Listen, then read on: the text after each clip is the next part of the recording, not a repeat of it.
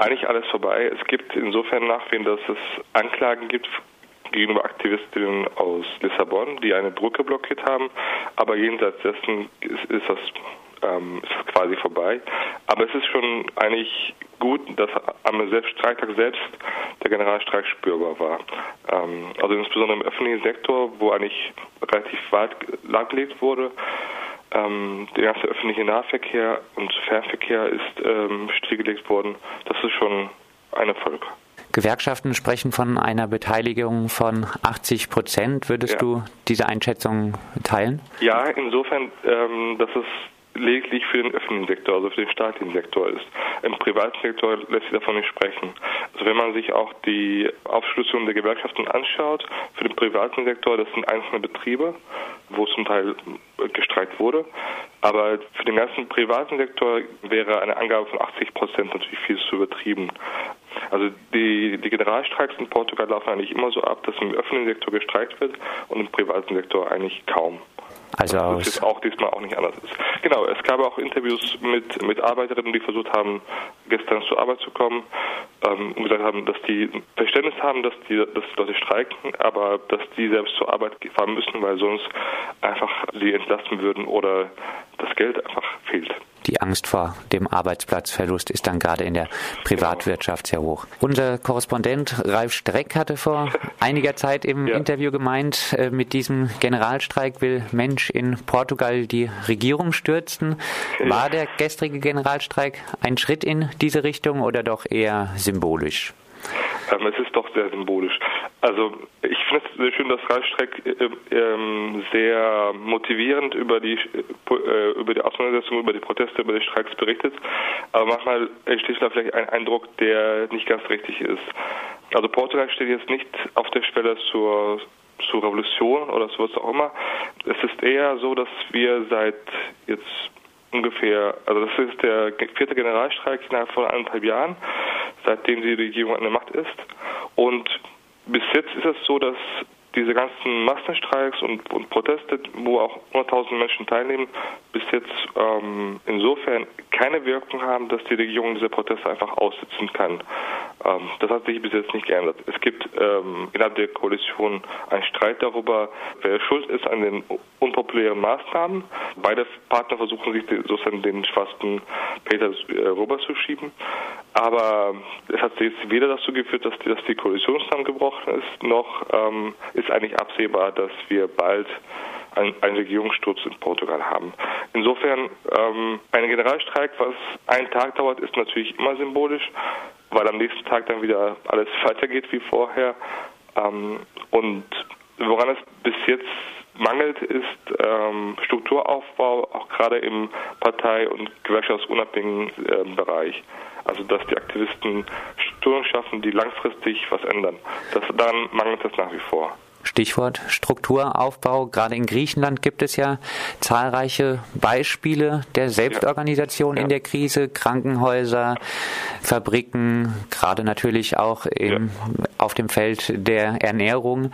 Gibt es solche Beispiele auch in Portugal oder eher weniger?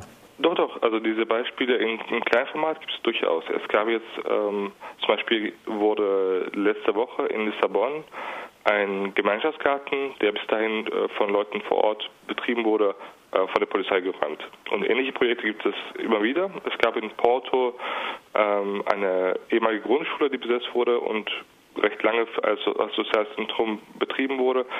Da ist das Problem einfach, dass inzwischen die Polizei solche Projekte relativ rasch und relativ repressiv ausschaltet. Aber das, das wären gerade sozusagen die, die Keimzellen, wo was entstehen könnte, was, was langfristig und nachhaltig eine andere Politik machen, möglich machen würde. Nur diese Versuche werden bis jetzt von der Polizei bekämpft.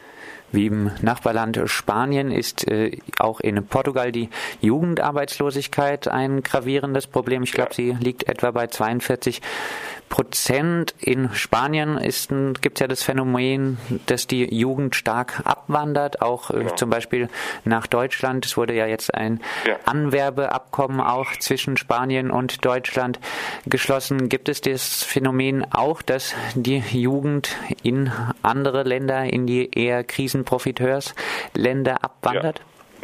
Also die Entwicklung ist daher sehr ähnlich wie in Spanien. Also es gibt massive Jugendarbeitslosigkeit, ähm, die liegt hier in Portugal bei etwa 35 Prozent, also leicht unter, unter Spanien, aber ähnlich gravierend. Und es gibt eine massive Auswanderung, unter anderem nach Spanien oder nach Frankreich, inzwischen auch nach, nach Deutschland, was eigentlich bis jetzt kein Auswanderungsland war für, für, für Portugiesinnen. Ähm, das schafft auch ein massives Problem auf, gerade also auch zum Thema Strukturaufbau, wenn einfach die ganze junge Generation, eigentlich alle, die irgendeine gute Ausbildung haben, Fremdsprachen können, natürlich auswandern. Und das sind dann die, gerade auch die Leute, die dann fehlen, wenn es darum geht, etwas nach, nachhaltig zu, zu ändern. Haben die derzeitigen massiven Proteste und die ja für eine Regierungschefin durchaus erstaunlich demonstrierenden freundlichen Äußerungen von Dilma Rousseff in der ehemaligen portugiesischen Kolonie Brasilien einen Einfluss auf die derzeitigen Proteste in Portugal? Gibt insofern einen Zusammenhang, dass ähm, ein, ein großes Interesse gab hier in Portugal an den Protesten in, in, der Türkei, in Istanbul und auch in Brasilien. Und es, es ist interessant, dass, dass hier das in Portugal unter den Aktivisten oft so gesehen wird, dass das woanders recht gut klappt mit Massenprotesten, auch mit etwas radikaleren Formen und dass es hier in Portugal daran mangelt. Also es gibt ein Interesse und es gibt es gab auch sowohl für für für die Proteste in der Türkei als auch für Brasilien Informationsveranstaltungen, Solidaritätsaktionen, auch auch insbesondere in, in Lissabon in der, in der Hauptstadt. Ähm, es gibt da ein, verstärktes Interesse daran, aber es, da geht es eher darum, sich von anderen inspirieren zu lassen, dass man auch vielleicht etwas radikaler gegen die eigene Regierung einstehen kann. Das ist dann ein, ein Moment der Inspiration, das ist durchaus da.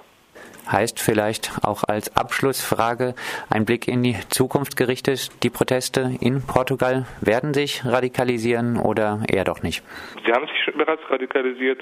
Es gab beim letzten Generalstreik Auseinandersetzungen zwischen Polizei und, und äh, Aktivistinnen vor dem Parlamentsgebäude. Es gab gestern eine ähm, Auseinandersetzung in Lissabon zwischen Protestierenden und, ähm, und der Polizei an einer Brücke, was blockiert wurde.